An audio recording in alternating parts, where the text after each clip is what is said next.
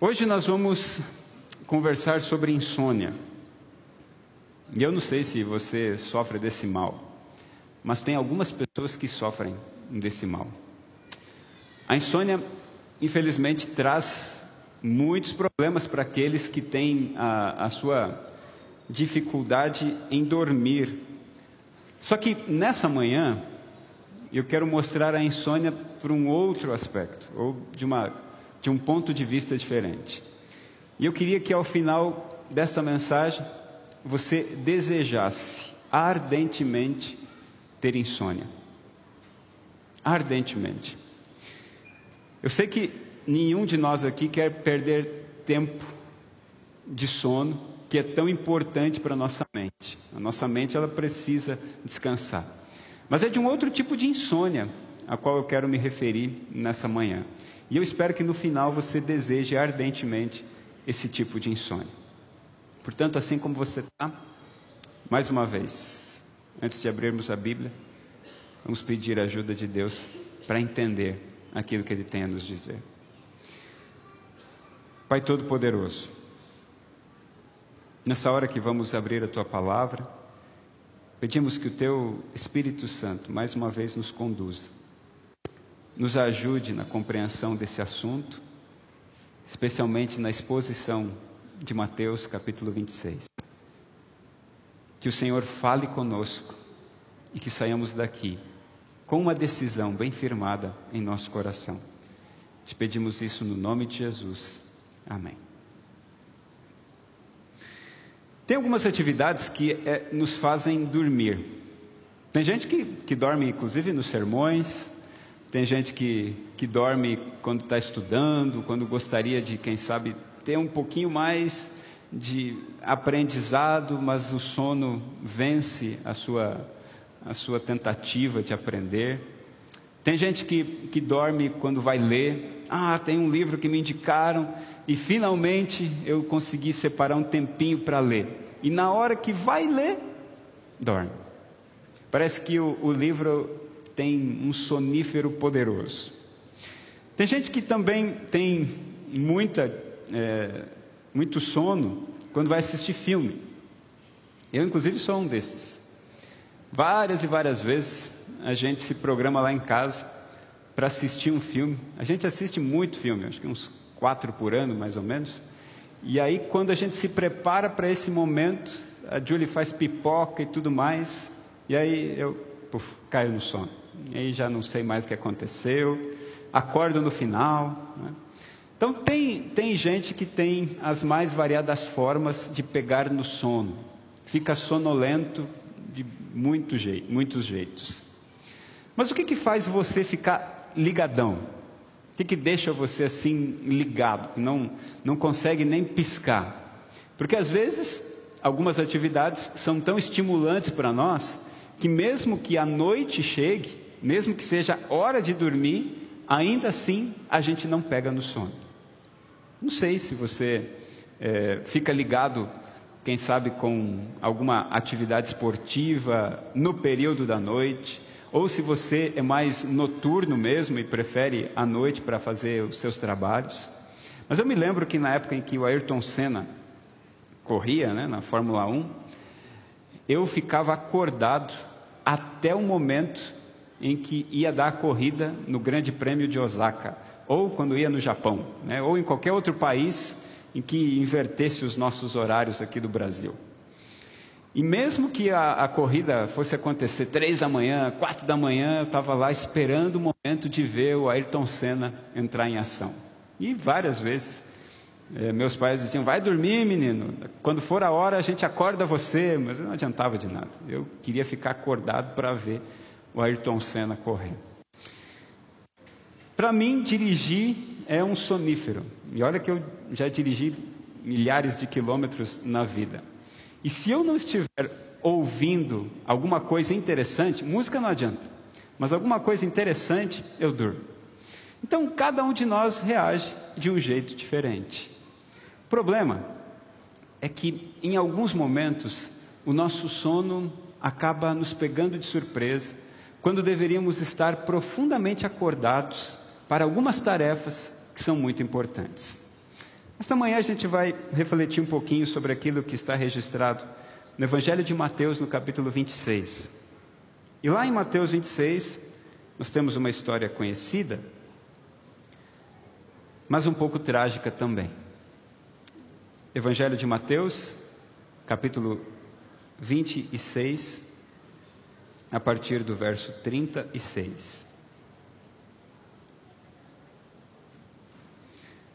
Mateus 26, a partir do verso 36, nos diz assim: Em seguida, foi Jesus com eles a um lugar chamado Getsemane e disse a seus discípulos: Assentai-vos aqui, enquanto eu vou ali orar. E levando consigo a Pedro e aos dois filhos de Zebedeu, começou a entristecer-se e a angustiar-se. Então lhes disse: a minha alma está profundamente triste até a morte. Ficai aqui e vigiai comigo. Adiantando-se um pouco, prostrou-se sobre o seu rosto, orando e dizendo: Meu pai, se possível, passe de mim este cálice. Todavia, não seja como eu quero, e sim como tu queres. E voltando para os discípulos, achou-os dormindo e disse a Pedro: então, nem uma hora pudestes vós vigiar comigo? Vigiai e orai, para que não entreis em tentação. O espírito, na verdade, está pronto, mas a carne é fraca. Tornando-se a retirar-se, orou de novo, dizendo: Meu pai, se não é possível passar de mim este cálice sem que eu o beba, faça-se a tua vontade. E voltando-se, achou-os outra vez dormindo porque os seus olhos estavam pesados. Esse é um momento do Evangelho assustador. Assustador por algumas razões. Em primeiro lugar, porque Jesus está angustiado. E saber que Jesus, o Deus Todo-Poderoso, está angustiado é algo que deve nos deixar assustados. Como é possível que aquele que tem o domínio sobre céus, terra, mar e todo o universo esteja agora assustado. O problema é que ele estava vivendo toda a carga de pecados que os seres humanos de todas as épocas estariam trazendo sobre si. Porque Jesus assumiu todos os nossos pecados. E naquele momento em que ele está prestes a se separar do Pai, tamanha a quantidade de pecados que estavam sobre ele, ele agora então pede ajuda dos seus amigos mais íntimos. Ele leva os seus discípulos para um lugar separado. A Bíblia diz que num jardim chamado Getsemane, esse foi o lugar escolhido. E então, ali naquele momento, ele pede para que sete, ou melhor, oito daqueles onze, fiquem num lugar apropriado, enquanto seus três amigos mais diretos estariam vigiando e orando com ele. Os três amigos mais próximos, como todos nós conhecemos, eram João, Pedro e Tiago. João, Pedro e Tiago são conduzidos por Jesus a um lugar mais íntimo de oração.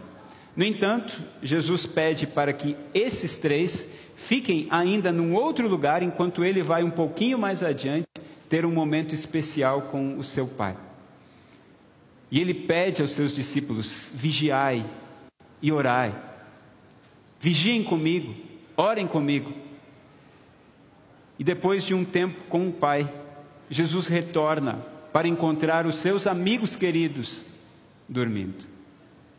O pedido de Jesus foi: vigiem comigo, mas a resposta dos seus amigos foi dormir. Enquanto os amigos de Jesus dormiam, Jesus clamava ao Pai por forças, dizendo inclusive que se fosse possível passasse dele aquele cálice tão difícil. Mas ainda assim, os discípulos que deveriam estar vigilantes dormem. Como todos vocês conhecem muito bem os relatos da escritora Ellen White, em um de seus livros, chamado Testemunhos, no volume 5, na página 409, ela diz que a única alternativa para nós termos a capacidade de ficarmos distantes do mal é vigiarmos e orarmos. Ela não está falando que existem várias alternativas. Ela está dizendo que a única é vigiar e orar. Agora, por que é que aqueles rapazes, Pedro, Tiago e João, dormiram?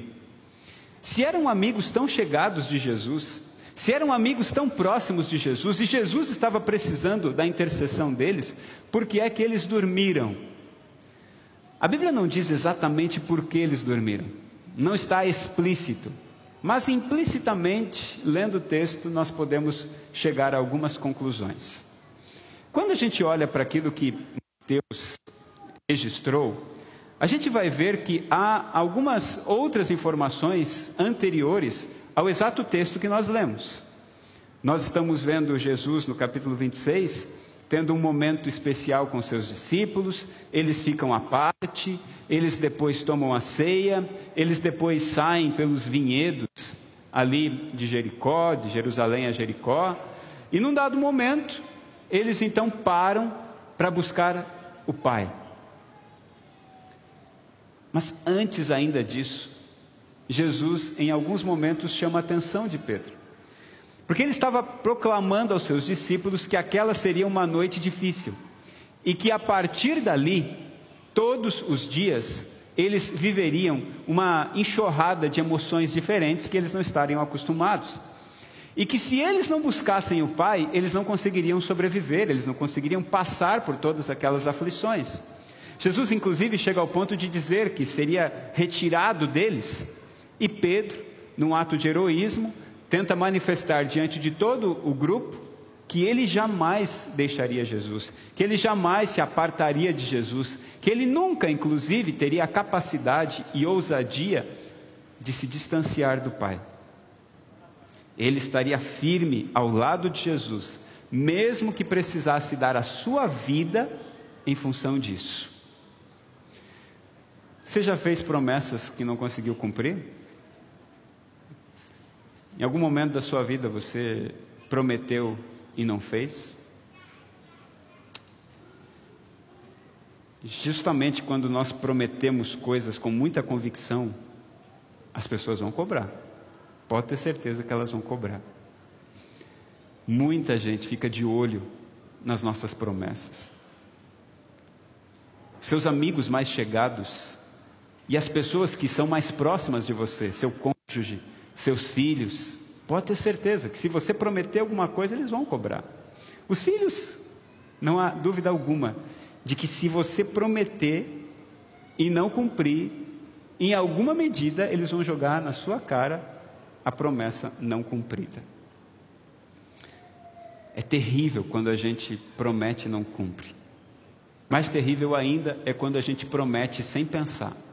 É quando, num impulso, a gente declara, diante inclusive de, de várias pessoas, que nós vamos fazer determinada ação. E aí chega na hora e não faz. Prometer e não cumprir faz parte do ser humano pecaminoso que somos eu e você. É claro que nós não deveríamos jamais prometer se não temos a condição de cumprir. E é claro que nós jamais deveríamos descumprir uma promessa que fizemos. Mas de vez em quando a gente faz isso. Pedro o fez. Ainda que seja necessário morrer, Senhor, eu nunca vou te negar, nunca vou te abandonar, jamais vou te deixar. Jesus, inclusive, chega a advertir Pedro, você conhece muito bem essa declaração de Jesus: Ó oh, Pedro, nessa mesma noite, ainda antes do galo cantar, você já vai ter me negado três vezes. Mas Pedro é convicto, na sua mente ele pensa: Jesus não me conhece direito. E tem horas que nós mesmos pensamos isso quando alguém desdenha de nós, ou quando alguém acha que não vamos conseguir, a gente pensa: essa pessoa não, não, não me conhece, ela não sabe do que eu sou capaz. O problema é que nem nós mesmos nos conhecemos. Se tem alguém que não se conhece, sou eu e é você. Porque a gente acaba fazendo algumas coisas que nós nos arrependemos e pensamos aonde nós estávamos com a cabeça quando fizemos isso. Quem nunca já não se surpreendeu consigo mesmo? em perceber que pensava ser assim, mas era assado. Pensava ser de um jeito, mas era de outro. Cuidado, cuidado. Cuidado para você não se escandalizar consigo mesmo. Porque tem horas que nós vamos nos escandalizar com as nossas próprias atitudes. Jesus estava dizendo para Pedro, estava alertando Pedro, mas Pedro não estava dando atenção. Agora, a questão é que o sono daqueles discípulos, ele diz muito sobre o nosso sono. O sono, o sono dos discípulos é uma analogia do sono da igreja. E se tem uma igreja que é sonolenta, é a nossa.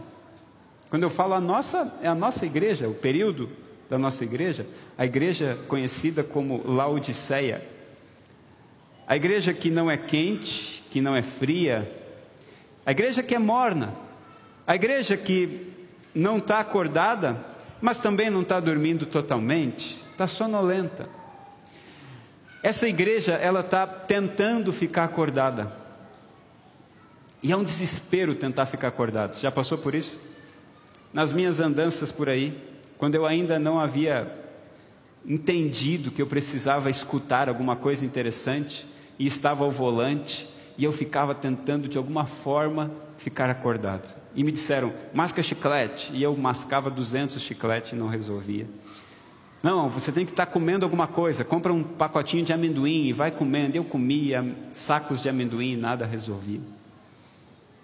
De tudo. Nada resolvia. Às vezes eu batia na minha perna, às vezes eu parava, dava uns gritos sozinho no carro para ver se eu mesmo me acordava. É horrível quando você está tentando ficar acordado, mas o sono está pegando você.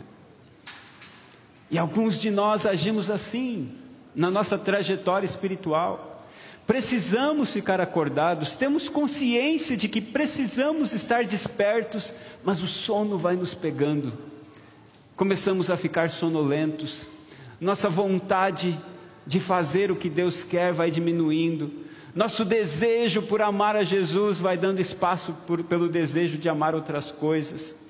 O nosso anseio por estar pertinho de Jesus dá espaço ao nosso anseio de ficar pertinho de coisas que não fazem nenhum bem àqueles que buscam estar com Jesus. Como é horrível ficar sonolento. E nessa descida de Pedro, a gente consegue encontrar os motivos pelos quais todos nós podemos ficar sonolentos. A descida de Pedro se dá em quatro etapas. Primeiro, Pedro se junta ao grupo que está discutindo quem é o mais importante. Lucas, no capítulo 5, dá mais detalhes acerca disso. Um grupo de discípulos, especialmente aqueles que eram os que falavam mais: Pedro, André, Tiago e João. Esses quatro sempre estavam envolvidos na liderança dos, dos outros doze. Temos alguns discípulos que não são assim tão conhecidos.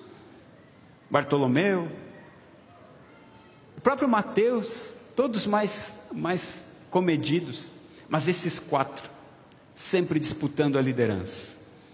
E num dado momento, enquanto estavam longe de Jesus, eles começam a discutir. Quem de nós é o mais importante? Quem Jesus gosta mais? Pedro estava junto desse grupo. Mas também a Bíblia nos revela, dos versos 33 a 34, do capítulo que nós estamos aqui abordando, quão autossuficiente Pedro era. Pedro achava que podia todas as coisas. Mas num dado momento também, Pedro é confrontado pelo fato de estar fora de sintonia. Quando eles dormem, Judas não está com eles. Judas está ali tramando a traição de Jesus. Judas traz os soldados romanos até a presença de Jesus. Judas beija Jesus, indicando quem era o homem que deveria ser preso. E quando Pedro se desperta por completo, ele puxa a sua espada, tenta acabar com o soldado Malco, tenta acabar com ele arrancando a sua cabeça, por ter dificuldade com a espada, arranca sua orelha. Jesus pega a orelha de mal, coloca no lugar e mostra para Pedro que ele estava completamente fora de sintonia. O momento era de comoção espiritual e Pedro estava tentando mais uma vez resolver as coisas do seu próprio modo. Algumas semanas atrás eu mencionei o fato de que nós precisamos mudar não apenas o comportamento, mas a visão de mundo.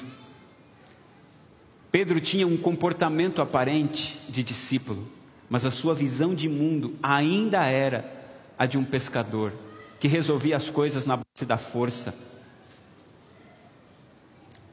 Mas Pedro também, como diz o texto de Mateus 26, 58, seguia Jesus de longe. E eu queria analisar com vocês essa descida de Pedro. Cada um de nós pode estar em um desses degraus. Todos nós podemos estar em um desses degraus. E a gente precisa ter cuidado para que a nossa sonolência não atrapalhe a nossa caminhada rumo ao céu. O primeiro degrau, o degrau de quem é o mais importante, às vezes nos pega. Pode ser no nosso ambiente de trabalho, pode ser na nossa escola, faculdade, pode ser até mesmo na igreja. Tem horas que isso pega a gente. Quem é o mais importante aqui? Quem é? Quem é o mais queridinho da família? Quem é o mais queridinho do chefe? Quem é aquele que tem os maiores privilégios nesse setor de trabalho? Ah, eu acho que é fulano de tal. E isso não deveria ser. Esse pessoal não está valorizando o meu trabalho. Ah, se conhecessem melhor o que eu faço e do que eu sou capaz. Eles colocam ele porque sabem que se eu estivesse lá, teria muito mais condições de executar o trabalho. Alguns de nós pensamos assim. Isso é do ser humano. Essa tentação passa pela nossa cabeça. Uns mais, outros menos. Alguns por serem mais melancólicos, por terem uma característica de querer aparecer com uma vivência muito maior, sofrem quando não conseguem estar diante dos holofotes. Sofrem, inclusive, quando não conseguem se destacar, e com isso, esse conluio, essa, essa disputa, passa a perambular pela cabeça. Foi isso que aconteceu com Lúcifer. Não é justo que os três se reúnam sozinhos e eu não faça parte do conselho. Não é justo que eu, que tenho tanta habilidade, beleza e confiança por parte de todos os anjos, não esteja inserido nesse núcleo tão importante. Isso passa pela nossa cabeça? Em alguma medida. Em alguma medida isso passa. Todos nós, em algum momento da vida, já tivemos a ideia, o pensamento de que poderíamos ser mais do que somos, de que poderíamos ser melhor aproveitados do que estamos sendo, de que nossa capacidade está sendo desperdiçada. Isso foi o que passou pela cabeça de Pedro. Esse é o primeiro degrau. Mas vem o segundo. O segundo degrau é o degrau da autossuficiência. Pode vir que eu resolvo. Pode mandar que eu mato no peito. Eu tenho capacidade, eu sou experiente, já vivi isso algumas vezes. Eu já lido com essa situação há tantos anos. Pode deixar que comigo vai ser moleza. Todo autossuficiente, em algum momento vai acabar quebrando a cara. Porque Paulo está nos relembrando lá em 1 Coríntios, no capítulo 10, verso 12, que precisamos cuidar, nós os que estamos em pé, para não cairmos. Você viu Fulano? Um santo homem de Deus, como é que foi fazer aquilo? Mas também, né? Ele era mais fraco espiritual. Ah, essas coisas jamais acontecem comigo. Beltrana, nossa, como que ela foi fazer isso com a família dela? Não deve estar orando. Eu oro todo dia, até jejum. Aquele que está de pé, cuidado. Aquele que acha que pode, cuidado. Aquele que acha que os seus anos na igreja são suficientes para lhe manter completamente ereto diante dos demais, cuidado. Aquele que já foi isso, aquilo e aquilo outro, e que acha que por causa destas coisas tem toda a condição de continuar firme, cuidado. Nenhum de nós, nenhum de nós é tão forte o suficiente para vencer Satanás. Satanás nos percebe. Satanás consegue identificar os nossos trejeitos. Ele não pode ter acesso à nossa mente. Ele não pode ler os nossos pensamentos. Ele não sabe o que se passa na nossa cabeça. Mas nossas atitudes dizem muito para ele. E no momento em que mais nós estivermos despertos e sonolentos, a rasteira vai passar. E a queda vai acontecer. Você que está em pé, você que está acordado, cuide para que não durma, cuide para que não caia. Meus queridos amigos e irmãos, todos nós aqui precisamos ter consciência de que nada, nenhuma habilidade, nenhum dom, nada é suficiente para nos manter firmes ao lado do Senhor, só o próprio Senhor. Se nós não estamos fincados no Senhor, estamos fincados em terreno completamente inseguro. É como a gente brinca de vez em quando. E aí, como é que tá? Firme, que nem prego na areia. Todos aqueles que estão pautados nas suas próprias forças, nas suas habilidades, estão firmes como prego na areia. Mas tem mais um degrau. Esse degrau ele identifica para nós a realidade que muitos de nós vivemos, completamente fora de sintonia. Você já reparou que nós não vamos mais viver um ambiente normal?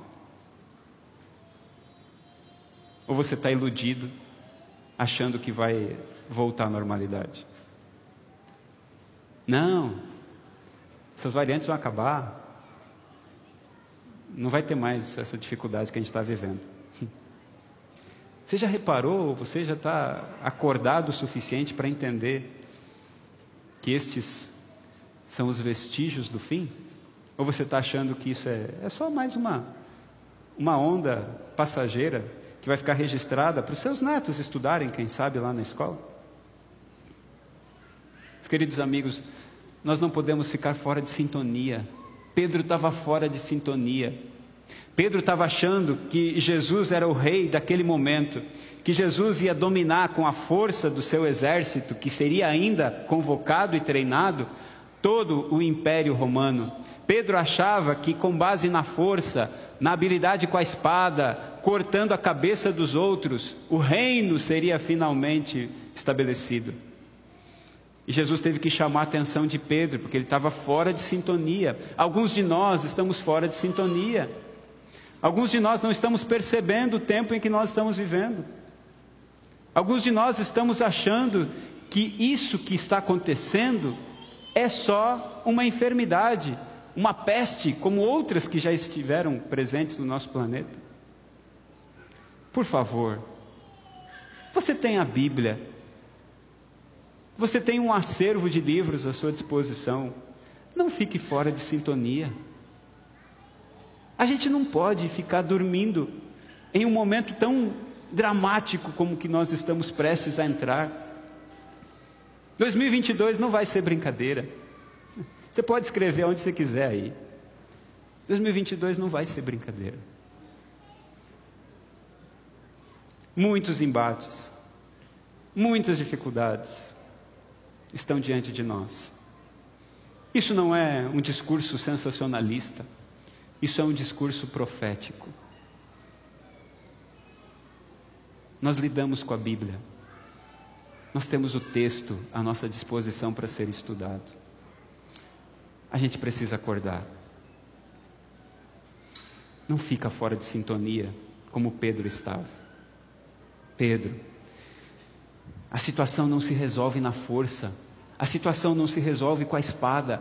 Deixa eu colocar a orelha do coitado aqui de novo. Não é pela força, nem pela violência, Pedro, mas é pelo meu espírito. Ai daqueles que não estão cheios do espírito. Ai daqueles que não estão entendendo que necessitam desesperadamente do espírito. Ficam discutindo coisas sem importância enquanto o Espírito está pronto para nos tomar. Mas tem o passo degradante. Esse é terrível.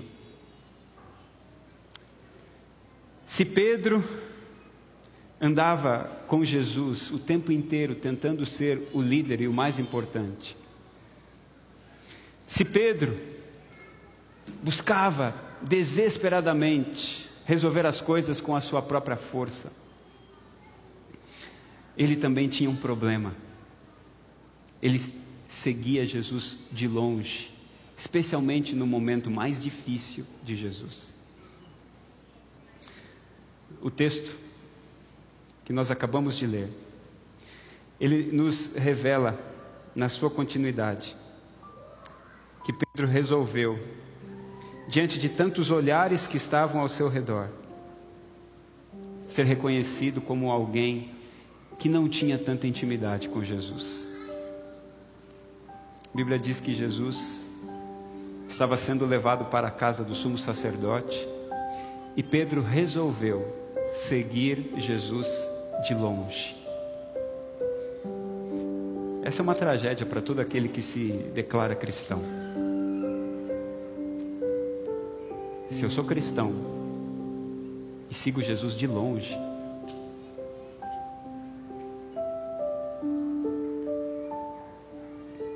na igreja onde eu cresci, nós tínhamos é, o culto JA, né? isso acontecia no passado. E aí nesse culto JA, eu sempre me lembro de algumas cenas interessantes. Eu me lembro de uma cena em que uma das nossas amigas chegou com uma mochila, toda assim, descolada para aquela época, e da mochila ela tirou a sua Bíblia. Aí eu falei: Que legal a sua mochila, gostei de ver. E ela disse assim: Que nada, eu nem gosto dessa mochila, eu trago ela só para não verem que eu estou com a Bíblia. Essa cena me marcou, sabe? Me marcou mesmo. Porque aquilo foi um impacto para mim. Eu tinha ali meus 12 anos. Me marcou porque eu, pela primeira vez, fui confrontado com alguém que tinha vergonha de andar com Jesus. Mochila só porque tinha, tinha, tinha vergonha da Bíblia.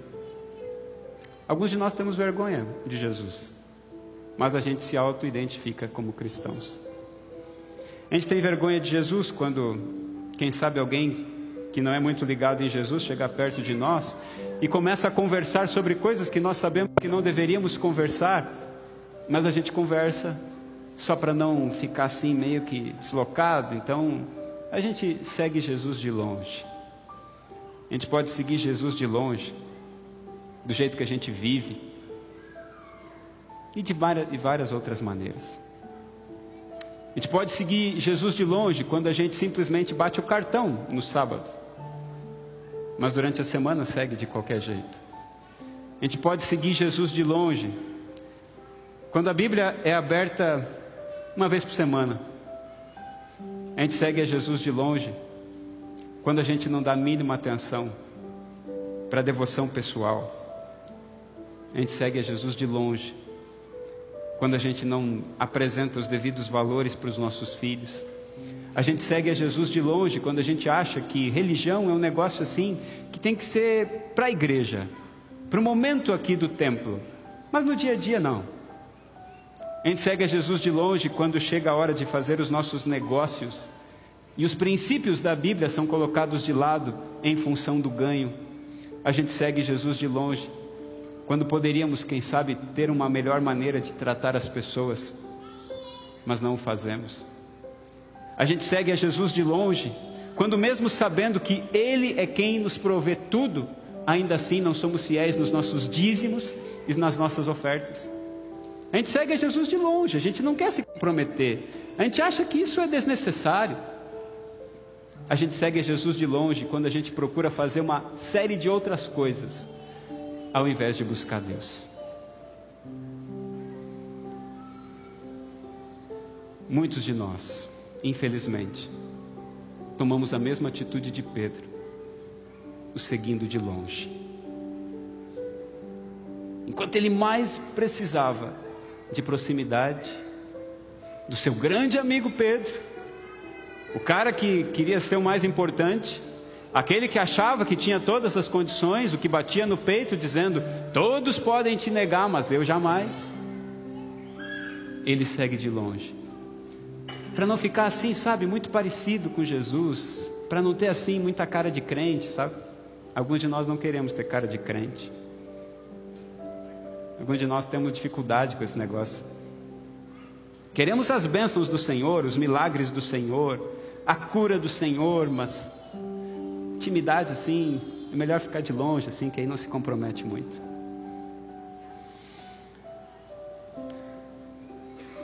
No livro Vida e Ensinos, na página 106, é nos dito assim: Vi que alguns dentre o povo de Deus são obtusos e sonolentos, meio despertos, sem compreenderem o tempo em que vivemos. Obtusos e sonolentos. Você já viu uma coisa obtusa? É e não é. Parece, mas não é. Ela diz mais. A razão por que muitos nessa época não fazem maiores progressos na vida religiosa é interpretarem a vontade divina como sendo apenas o que eles gostam de fazer. Alguns de nós achamos que Deus atende os nossos pedidos quando atende os nossos pedidos. Quando Ele faz diferente, não é a vontade de Deus. E ela completa.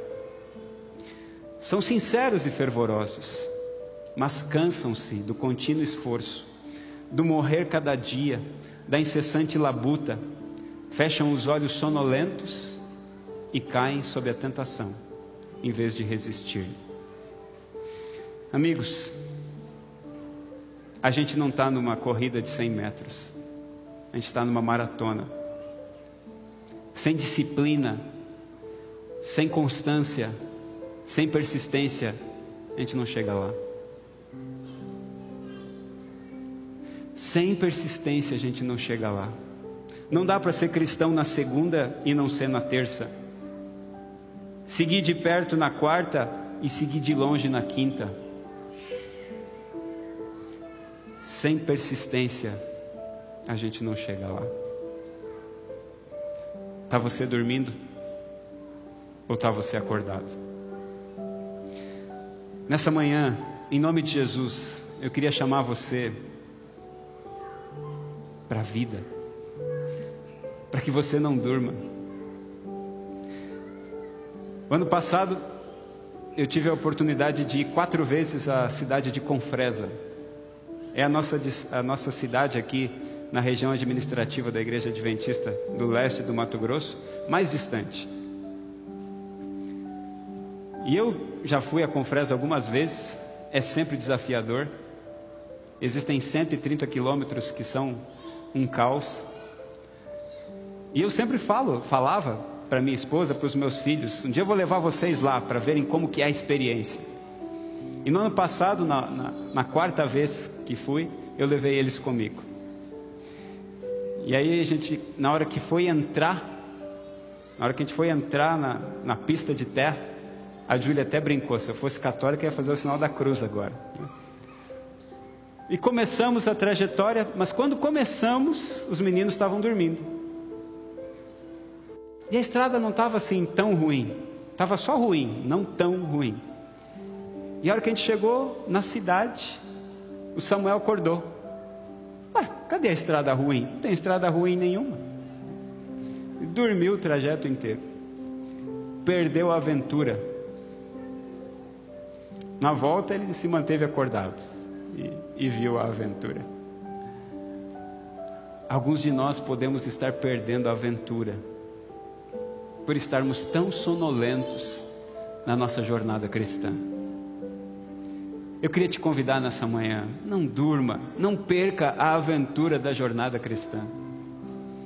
Não permita que a sua experiência seja sonolenta. Não permita que o seu compromisso com Cristo seja tão assim obtuso, sonolento. Parece, mas não é. O Senhor está te chamando para a vida. O Senhor está te chamando para manifestar o seu amor perante todos. O Senhor está te convidando para uma jornada difícil, sim, mas que a sua companhia facilita o caminho, a sua presença ameniza as dores, a sua presença dá a nós, inclusive, fortaleza para vencer obstáculos que nós nem éramos capazes de imaginar que conseguiríamos suportar. Para com o sono. Acorda, dá um beliscão em si mesmo. Decide nesse ano de 2022, que vai ser um ano difícil, se manter acordado, não fica fora de sintonia, não segue Jesus de longe. Tenha sua cabeça no lugar, pois o Senhor conta com você e conta comigo também. Tem alguém que está disposto nessa manhã a se manter acordado diante do Senhor? a experimentar a insônia espiritual. Amém. Que essa seja a sua decisão persistente, diária. Não durma, meu querido irmão. Não durma, meu querido amigo.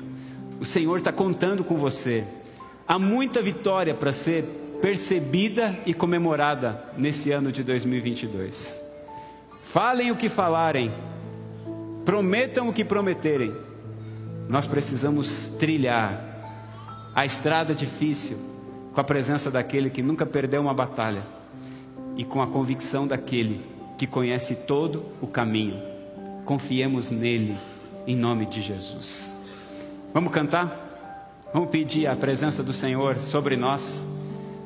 E eu queria que você se colocasse em pé, autenticando nessa manhã a sua decisão de se manter acordado diante do Senhor e convicto de que a vitória será alcançada pelo poder que vem dele e dele somente.